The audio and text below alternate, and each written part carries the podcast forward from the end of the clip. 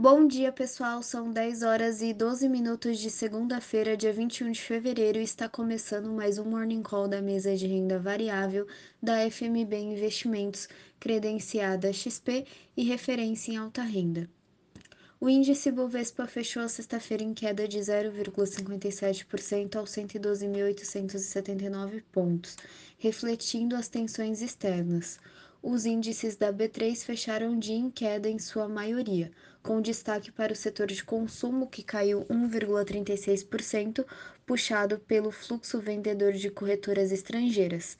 Já o setor imobiliário liderou entre as altas do dia, subindo 0,37%, em linha com o movimento dos juros. No Brasil, a agenda dessa semana terá a divulgação do IPCA 15 na quarta-feira e os dados do IGPM de janeiro na sexta.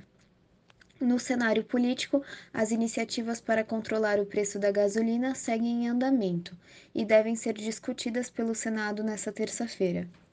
O futuro do Ibov opera em alta de 0,09% agora pela manhã, sem direção definida. Essa semana serão divulgados os balanços das principais empresas do mercado: Petrobras, Vale, Gerdau, Açaí, Ambev, Americanas, BRF, Movida e Localiza. Nos Estados Unidos, a sessão foi volátil, de olho na escalada das tensões entre Rússia e Ucrânia.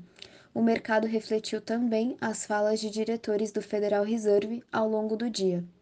O índice S&P 500 encerrou a sexta-feira em queda de 0,72% e a Nasdaq, bolsa de tecnologia dos Estados Unidos, em queda de 1,23%.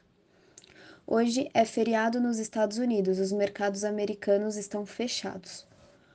O índice Eurostock 50, que reúne 50 empresas que possuem maior liquidez e volume de negócios na Europa, fechou a sexta-feira em baixa de 0,95%.